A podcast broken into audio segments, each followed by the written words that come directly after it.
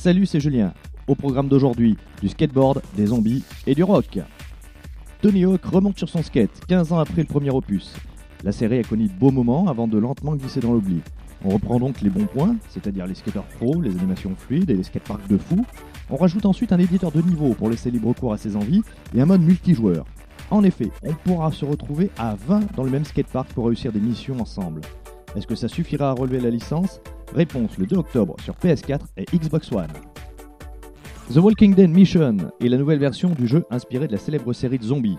Il s'agira bien sûr d'une mini-série de 3 épisodes qui racontera le périple de Michonne, la célèbre femme au sabre, pendant son départ du groupe de Rick et des autres survivants.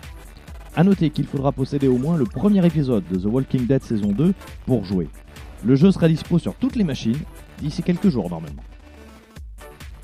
Rock Band 4, disponible sur Xbox One et PS4 le 6 octobre prochain, se veut communautaire. En effet, un des atouts du jeu musical est à présent de faire des impros avec les instruments et ensuite de les partager sur les différents réseaux sociaux. Autre petit plus très sympa, les anciens instruments sont compatibles et on pourra également retrouver les chansons qu'on avait téléchargées des anciens épisodes en DLC.